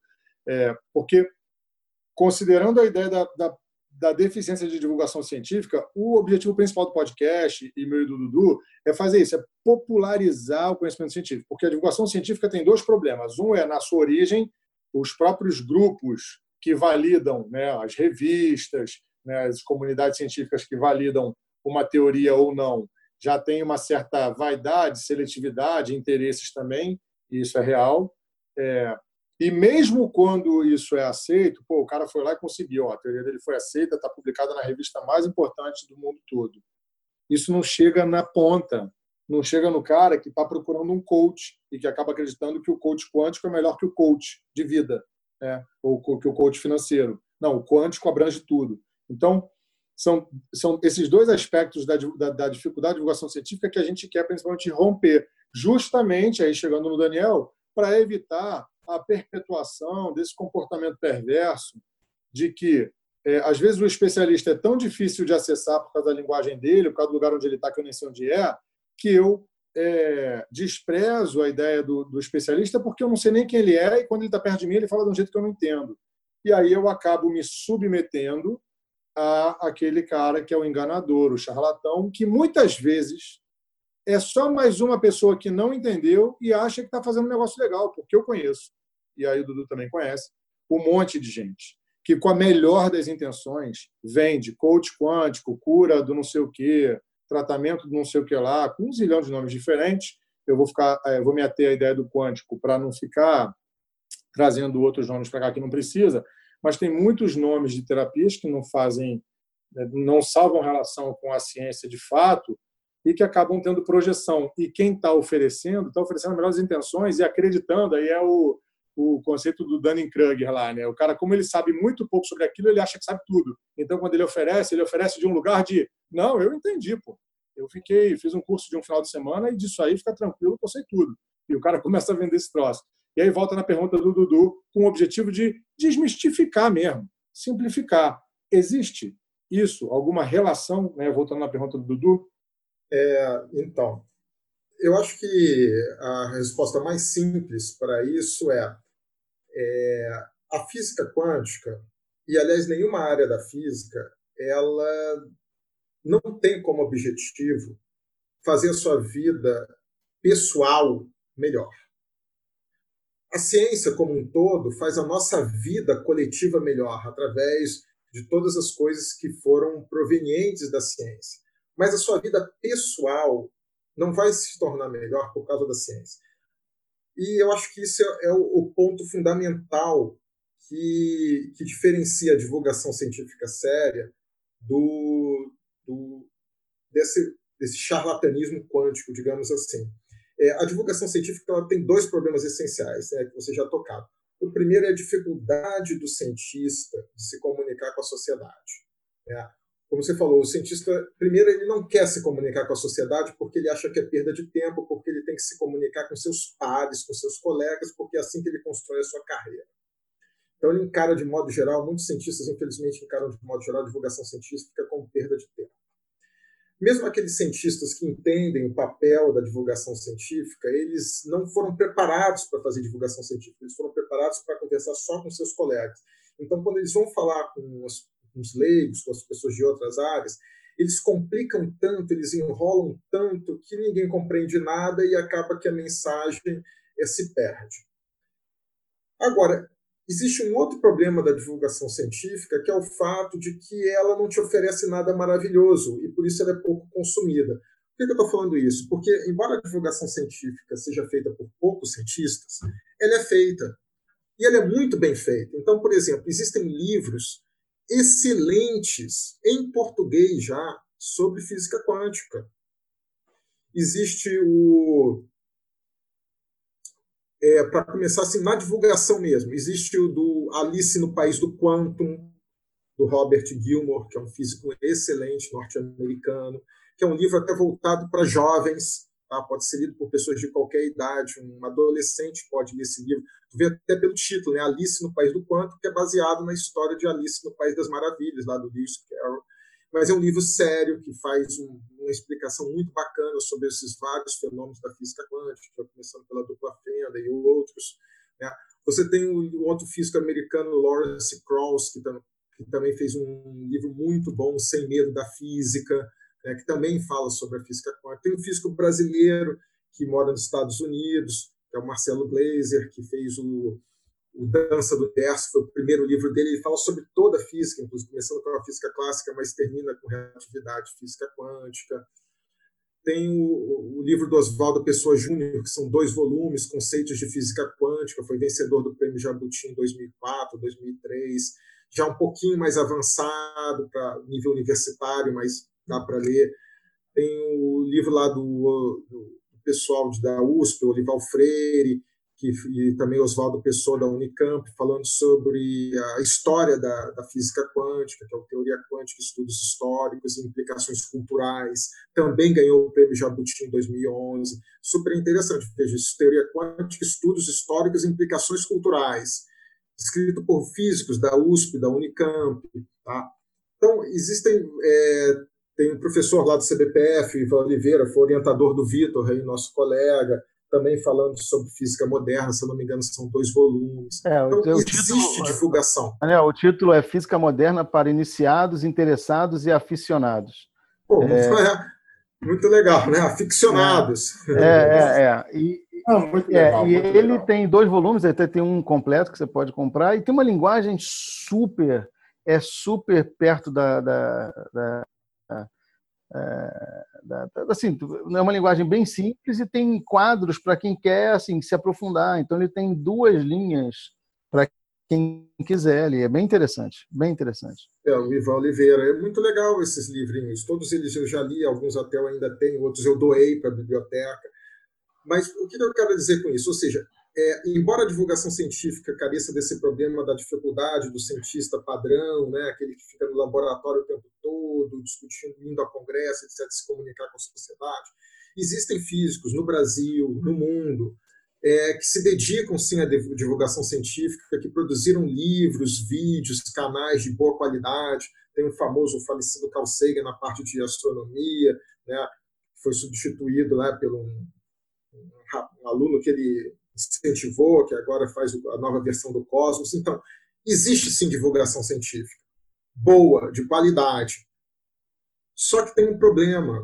Essa divulgação científica ela não vai te curar de uma doença. Essa divulgação científica não vai te trazer felicidade. Essa divulgação científica não vai te trazer prosperidade. Essa divulgação científica não vai te trazer um amor não correspondido. E essa é a questão que principal, né? A, a, incapacidade, a incapacidade da ciência de resolver seus problemas pessoais. A ciência revolucionou o mundo como coletivo mas a ciência não vai resolver esses teus problemas pessoais. A ciência até consegue curar uma doença, mas às vezes quando a ciência não consegue curar a doença ainda, você acaba apelando para coisas que não têm a menor comprovação. Infelizmente, a ciência ainda não conseguiu, pelo menos a física quântica ainda não conseguiu trazer o, o amor de volta, o amor não correspondido de volta. Infelizmente, não conseguiu ainda. Né? Muito bom, muito bom. Mas eu vou te falar, só pegando isso aí que você está falando, assim, as indicações dos livros. Eu mandei uma mensagem por WhatsApp aqui para o Dudu, agradecendo o convite de vocês, porque está é, tá sendo muito esclarecedor. Vocês estão trazendo, vocês estão pontuando questões que eu, que sou uma pessoa que estou muito envolvido nessa área que eu estou especificando aqui, existem muitos outros. Hoje eu conversava com um geógrafo, que é amigo meu do Dudu, doutor em geografia, e eu estava provocando ele no grupo de WhatsApp, dizendo que ele não tinha os problemas que eu tenho. E depois eu pensei, bom, mais ou menos, né? Terra plana é um problema da geografia parecido com a física quântica para as terapias e a ideia de que aquecimento global não existe porque está fazendo muito frio. Então, é a mesma coisa, é assim, desprendimento total da realidade e falar o que naquele momento favorece. Mas eu tenho a percepção sobre, sobre a minha relação com a ciência, é uma relação onde ela me constitui como sujeito e eu acabo analisando, e eu estou falando de uma experiência pessoal, isso também não serve para nada, né? Mas eu, eu vejo que isso acontece em, em uma escala talvez maior. Quando você se relaciona com conhecimento é, embasado, fundamentado, de uma forma madura, de forma adulta, talvez você consiga, por exemplo, entender a separação e não vai trazer o amor de volta, mas não vai trazer aquela pessoa de volta, mas o amor sim, porque é como você entende na psicologia. Quando eu entendo quais são os fenômenos que me fazem ficar apaixonado, quais são os fenômenos que, né, que me fazem me conectar com outras pessoas, e quando eu compreendo isso profundamente, não é que não vai doer, né, quando a pessoa se separa, mas eu entendo que eu vou ter que reinvestir energia em mim, que eu vou ter que me conectar com outras coisas, vou ter que lidar com aquilo ali. E eu vou procurar é, pessoas, por exemplo, na psicologia, para me ajudarem com isso. Né? E a própria psicologia tem seus limites, aí é onde entra a psiquiatria, que é uma, uma intervenção ainda mais é, biológica, fisiológica do que a própria psicologia, que é a cura pela fala. A, a psiquiatria usa uma intervenção medicamentosa, que é que, que faz parte da nossa composição cerebral. Então, eu acredito sim que a, a, as ciências, tanto lá no seu espectro na ponta, né, quando você entende questões físicas que permitem você criar um motor a combustão e eu sento na minha moto e saio andando com muita segurança, está tá afetando minha vida pessoal direta ali. E num espectro mais ampliado, na, na psicologia, isso também ajuda muito, nas neurociências, na medicina e, e na forma como a gente se posiciona no mundo quando eu consigo compreender fenômenos maiores de uma forma mais, é, mais fundamentada, eu consigo me sentir, eu consigo me dimensionar frente àquilo de maneira mais real e eu acredito que contato com a realidade, quando a gente está amadurecido, estruturado para ter, é, ele faz muito mais bem do que contato com o que a gente falava, inclusive, antes de começar o podcast, né? com delírio. A psicologia trata os delírios e as alucinações, quando estão muito exacerbados, como uma doença, né? Deixa a pessoa normalmente disfuncional, pelo menos dentro desse espectro que a gente entende que é normal no comportamento humano.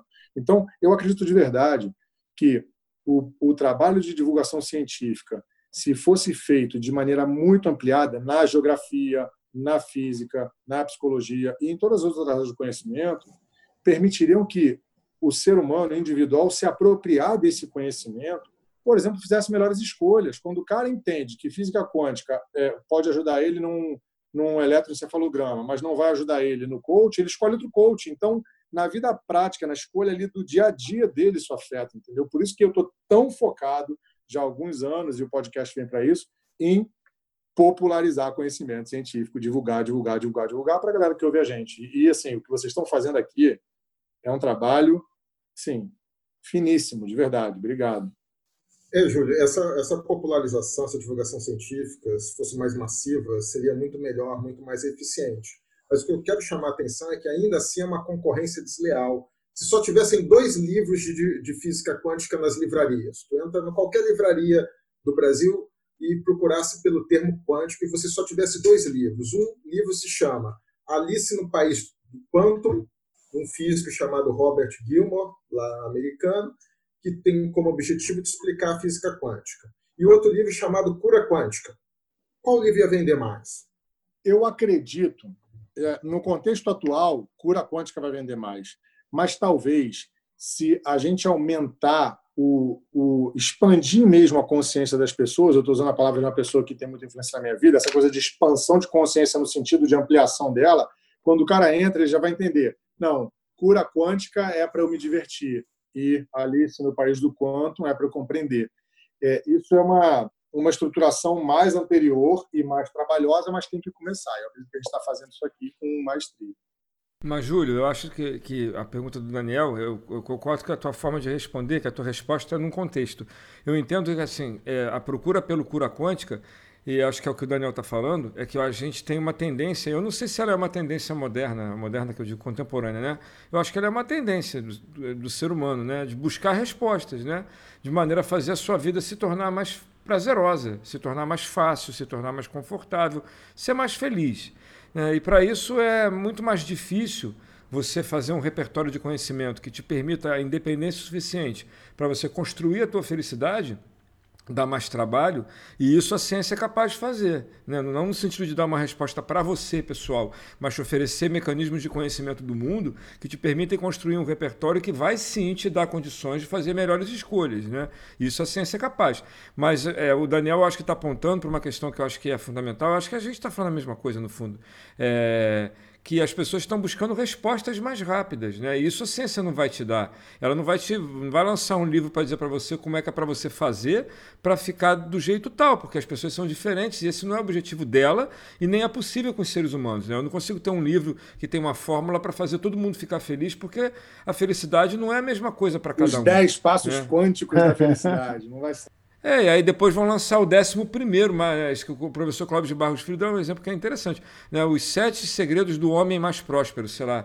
Aí depois lançar o oitavo segredo do homem mais próspero, porque tinha um oitavo que foi para lançar no próximo livro.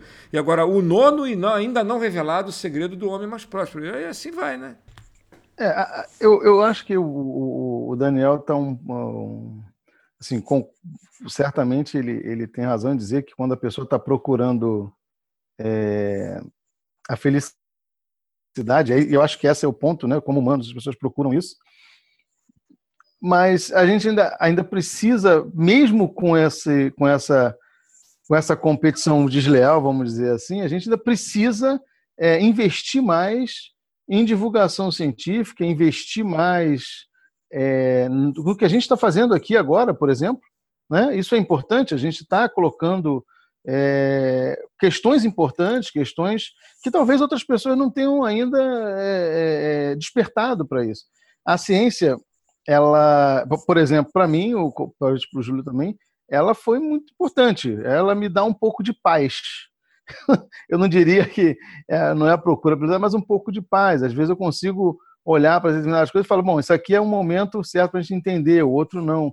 Mas quando se trata de realmente um tratamento ou, uma cura, é, também nesse momento a divulgação científica tem o seu papel, porque você pode dizer, não, peraí, cara, eu acho que eu vou escutar os melhores especialistas, eu vou escutar uma segunda opinião, eu vou escutar uma terceira opinião, eu vou fazer um exame médico.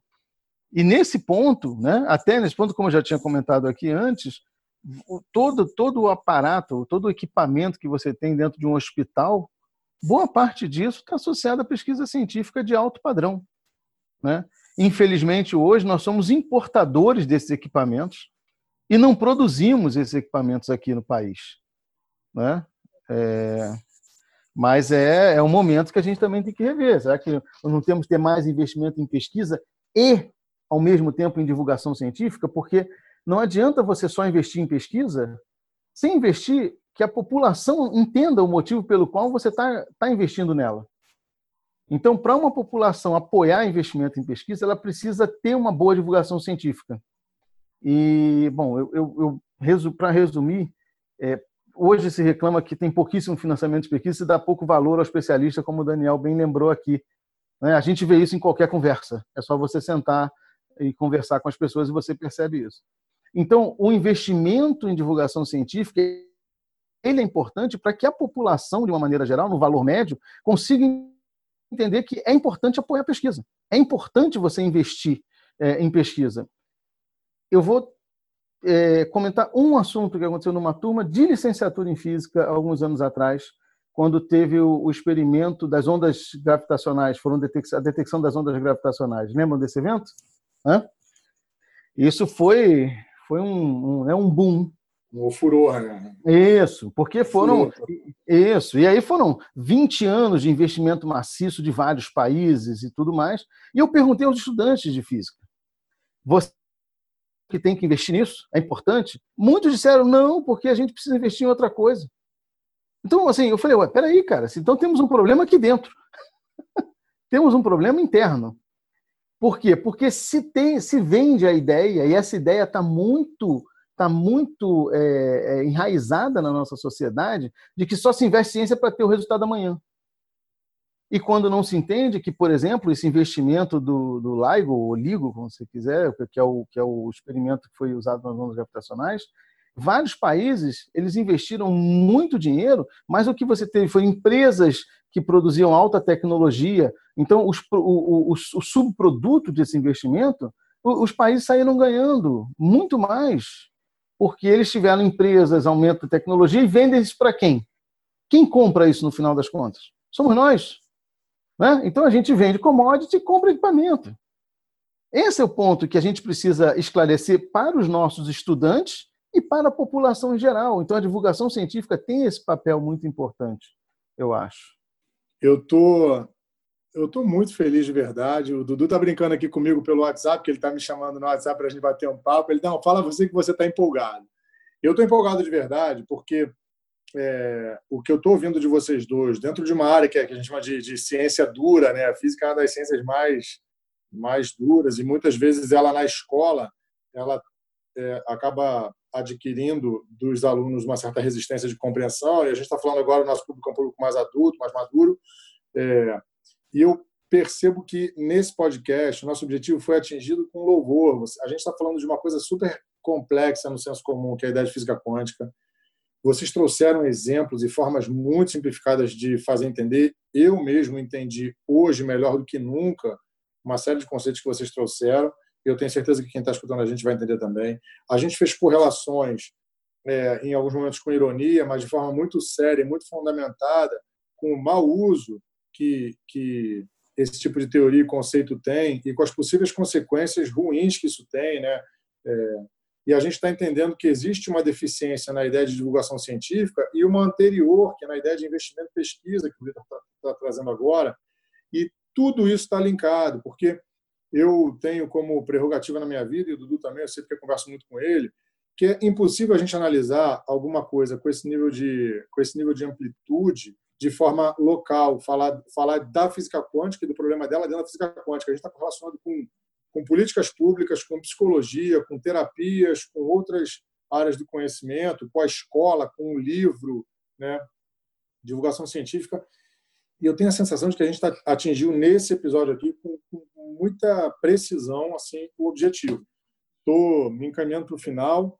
Quero agradecer demais aqui a, a, presença de vocês, a forma, a clareza com a qual vocês trouxeram o assunto específico, a maturidade com a qual vocês relacionaram esse assunto específico com outras questões que, que a gente abordou aqui.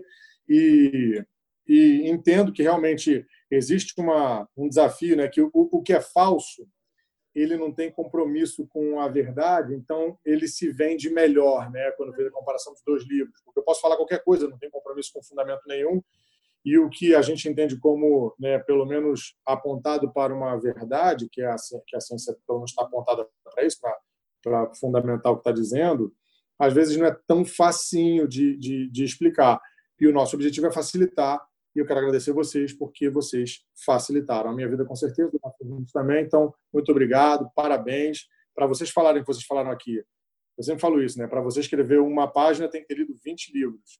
Então, para vocês falarem o que vocês falaram aqui, é muito trabalho, muita pesquisa, muita dedicação, é, fica visível, né? Sabe muito quem fala fácil e, e vocês falaram muito fácil, muito bem. Obrigado de verdade. Dudu?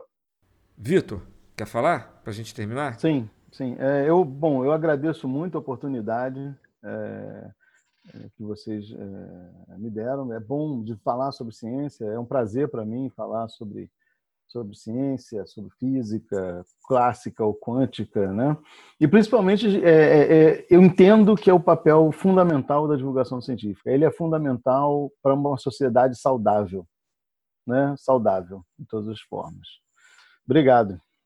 Beleza, Daniel? É, eu queria ir nesse caminho aí que o Vitor trilhou. Eu acho que seria interessante quem tiver ouvindo esse podcast que queira saber mais sobre física quântica, para procurar sugestões que eu falei, né, do Sem Medo da Física, do Lawrence Krauss, do Alice no País do Quanto, do Robert Gilmore, do livro do Ivan Oliveira, CBPF, Física Moderna, para interessados e aficionados. Eu acho que vale a pena, se a pessoa quer compreender um pouco melhor a física quântica e não estiver preocupado em tornar sua vida mais feliz, mais saudável, com mais dinheiro, mas que entenda que o objetivo da física quântica é contribuir para a sociedade como um todo e não para o seu sucesso particular pessoal, eu acho que é legal buscar essa literatura séria escrita por especialistas. Né? Então, a gente deve voltar a confiar no especialista. E eu acho que isso é uma coisa importante, é um recado importante para a gente deixar.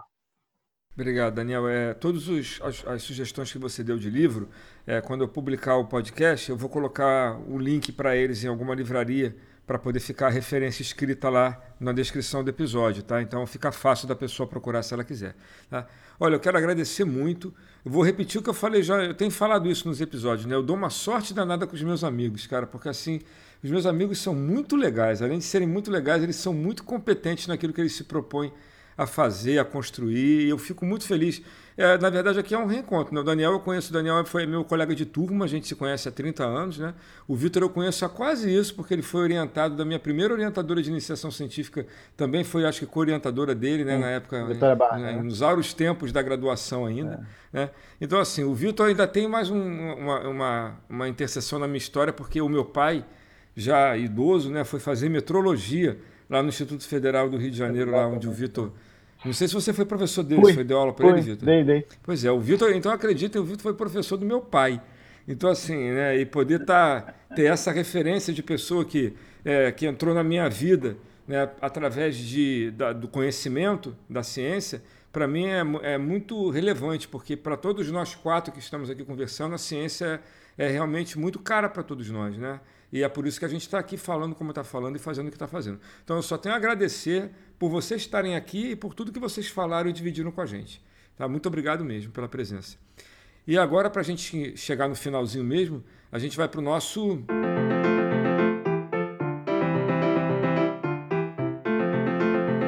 Momento cultural. Momento cultural, gente, é uma dica que a gente dá que pode ter a ver com o que a gente está conversando. O Daniel deu umas 15 já, muito boas, mas pode dar mais uma também em outro contexto. Né?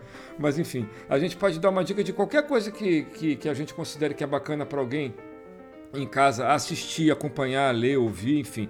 Pode ser o que você achar que é bacana, que você está curtindo, que tem a ver com o que a gente falou ou não, fica à vontade. Tá? Hoje eu não vou começar não. Quem quer começar aí? Júlio um de vocês. É surpresinha que eu falei para vocês dois que tinha isso, né? Mas com certeza vocês devem ter alguma coisa para indicar. Tá, eu vou começar, que dá tempo deles pensarem um pouquinho, tá? Bom, nesse episódio aqui, que a gente falou tanto sobre física quântica, terapia, trazer amor de volta, e fez um monte de, de, de denúncias e chamados para isso, a minha dica eu vou usar para falar sobre uma coisa que eu citei ao longo do, do episódio, que é o SPA da PUC, que nesse momento de quarentena está oferecendo, sempre ofereceu, mas está ampliando a oferta de SPA, é Serviço de Psicologia Aplicada, é gratuito, fica ali na Gávea. Existem várias outras universidades que também têm é, que prestam esse serviço para a comunidade, aonde os mestrandos ou os alunos formandos em último período, orientados por seus professores, prestam serviço de atendimento psicológico nas mais diversas linhas da psicologia para a população em geral. Então, quem estiver aqui ouvindo a gente, que seja dessa região aqui de Barra, Zona Sul, e quiser usar o da PUC, fica à vontade. Eu vou pedir para o Dudu divulgar os telefones no, no link. Tá? É bem legal. É, não, não é exatamente uma dica cultural, mas é uma dica muito relevante. É, eu vou seguir aqui o Júlio, vou seguir o Júlio não na mesma dica, né? mas seguir na sequência. É, nesse período de quarentena, de confinamento físico que a gente está, eu tenho procurado assistir na televisão coisas que me façam rir, de verdade, porque eu tenho tido muita dificuldade para acompanhar os noticiários. Né? Eu até acompanho, de verdade, mas eu não consigo ficar acompanhando isso o tempo inteiro, porque é, é muito. É, não, não faz, não está me fazendo muito bem. Acho que não está fazendo muito bem para ninguém, né? Então assim, eu procuro coisas que sejam divertidas, né? Não exatamente para rir, mas para distrair. E tem um, um, não é um seriado, é, é um programa na, no Netflix chamado Mágica para a Humanidade. É um mágico de rua só que ele é um mágico assim, que faz umas mágicas que eu acho legal. O que eu gosto é o seguinte: eu sei que eu estou sendo enganado, eu sei que aquele é um truque, eu sei que o cara não tem poder de coisa nenhuma, mas ele faz tão bem feito que me ilude. Né? E o fato de eu poder ser iludido com consciência, né? que é, tem a ver com o que a gente está conversando, né? É poder ser iludido com consciência, eu acho que é. É gostoso. É, é, é, a gente falou isso no cinema, né? A gente sabe que está vendo uma tela ali, uma história sendo contada que não é o que está acontecendo de verdade, mas a gente se envolve. Com a mágica é a mesma coisa. Desde que quando eu era pequeno eu queria ser mágico, né? E não, não, não deu certo, tudo bem, mas eu continuo gostando de mágica. Tá? Então a minha dica para quem curte esse tipo de programa, Mágica para a Humanidade. Já está na terceira temporada e é bem legal. E vocês aí, pensaram em alguma coisa? É, eu tenho uma sugestão é, que é justamente um livro que eu estou relendo, porque eu gostei muito dele. Imagina um psicólogo que ganha o Prêmio Nobel de Economia. Ah, eu já li esse livro, é bom pra caramba. Fantástico, né? Como é que um psicólogo ganha o Prêmio Nobel de Economia? Mostrando como as pessoas pensam, como as pessoas reagem, como as pessoas se comportam e qual o efeito disso na economia, né? Então, o livro é Rápido Devagar, do psicólogo Daniel Kahneman, israelense. Né? Esse livro é absolutamente sensacional. E se você quiser compreender um, se compreender um pouco melhor, e se você quiser se autoajudar de verdade através da ciência, compreendendo tanto o mundo quanto a si mesmo, eu acho que você deveria ler o Rápido e Devagar do Daniel Kahneman. Bom, é, eu tenho algumas. Bom, eu gosto de, de séries também. Eu, eu, diria que a nova série Cosmo do Neil deGrasse Tyson é, é interessante. Né? Ela é longa, então acho que num tempo como esse. É, Qual é o nome, Vitor? É, o Cosmos. A série Cosmos, mas com o Neil deGrasse Tyson. Né? Não o Cosmo com o Carl Sagan, que ele é mais antigo, foi refeito.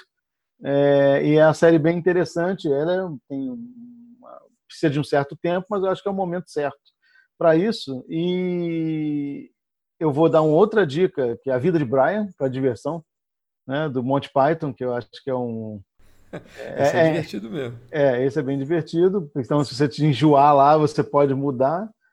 E eu acho que no momento, nesse momento é, atual, para quem quiser ler os livros do Yuval Harari, né, como Homo é, é Sapiens e o 21 lições para o século 21. Aliás, o 21 lições para o século 21 chegou bem na hora. Ele quase que sai depois. Tá. É, tá acontecendo. Ele tá, tá acontecendo, né? 20, 30 anos à frente, mas ele já é. conseguiu. É. É, saiu, saiu quase que junto. Ele falou, opa, peraí que nós vamos botar aí. Então, acho que vale a pena. Tem essas dicas de para assistir, para ler também, né? É, é isso. Fico com essas dicas. Valeu, pessoal. Muito mais uma vez, muito obrigado pela presença, muito obrigado por tudo que a gente pôde compartilhar aqui. E a gente espera vocês que estão escutando a gente também aqui no próximo episódio, tá? E que tenham aproveitado bastante, curtido bastante e feedbacks são bem-vindos. Para a gente terminar, vocês me encontram no, na internet, no Instagram, eu sou arroba Edugama, ou no Facebook, eu sou Eduardo Gama. Júlio? O meu Instagram é arroba Júlio Scarpati, é só chamar lá. E vocês querem compartilhar alguma coisa de mídia social ou não? Eu nem tenho. É, é o que se espera de um bom físico. É, tem um e-mail. Se quiser, manda um e-mail. É. Eu tenho meu eu telefone nem... fixo aqui, é, ó, 2431. É... Olha só, tem um artigo bacana, eu vou colocar a nem, referência nem de novo. WhatsApp eu tenho. É, nem mas... WhatsApp eu tenho. Daniel, você tem alguma coisa, Daniel? É, eu tenho e-mail também, mas. Não, Aí eu tô no século passado. É, deixa. Vou fazer um jabá para vocês então. O Vitor e o Daniel, há poucas semanas, escreveram um artigo. Na verdade, é um pré-artigo, vou chamar de pré-artigo, não sei se é a melhor classificação, né? É, Mas eles escreveram um artigo no formato é, mais popular, vamos chamar assim, né? no formato de divulgação de conhecimento, sobre a, é, sobre a Covid, né? São, são gráficos informativos, eles fizeram um estudo. E é, isso está bem divulgado. Eu vou colocar o link para vocês. Querem, querem falar alguma coisa só para dizer rapidinho o que é isso que vocês fizeram? para que o link vai estar tá lá? Daniel, fala aí. É, aquilo ali foi um trabalho de divulgação científica, na verdade. Não foi um trabalho de pesquisa acadêmica. Nosso objetivo não é fazer modelos matemáticos que façam previsões sobre a Covid-19, até porque os próprios modelos matemáticos mais sofisticados estão tendo dificuldade de fazer previsões por conta da baixa qualidade dos dados em alguns países, particularmente o Brasil. Então, a gente fez um trabalho de divulgação científica para mostrar como é que é esse processo de fazer uma modelagem, de ajuste de um gráfico, para que estudantes e leigos, de modo geral, percebam, assim, de forma quase lúdica, é, da onde vêm esses modelos que fazem previsão para a Covid. Então, a gente fez uma coisa bem simples, despretensiosa, né, mas com o objetivo de divulgação mesmo. É coisa de pesquisador com espírito de professor, não é isso mesmo? É, Agora, vou fazer uma provocação para vocês, hein? É, é por vocês não terem uma rede social que a divulgação científica está tão assim desastrosa. Cara, façam um Instagram e falem no Instagram sobre o que vocês sabem que vai ser muito importante. Não faz por vocês, não, faz pelos outros, que tem gente querendo ouvir vocês. Isso aí. É, a, gente tem que, a gente tem que ficar. A gente está muito velho, né? Não tá nada, vocês são todos jovens. Se eu falar que vocês estão velhos, eu estou ferrado. Quem tem que fazer divulgação é científica é os cientistas que estão com 30 anos. A gente já, tá, já passou o cabo da boa esperança. Olha, gente, vocês estão precisando fazer muita terapia vê, quântica para revisar esses valores ele é, aí. Ele é um sujeito animadão, né? Você vê que ele é animadão. Tá precisando de terapia quântica, cara, para você se sentir melhor com a tua idade, fazer divulgação científica. Valeu, pessoal. Mais uma vez, obrigado por tá vocês estarem aqui com a gente. Obrigado por todo mundo que acompanhou a gente também. Valeu? Um abração, hein? Tchau, tchau. Sensacional. Obrigado. Tchau, tchau.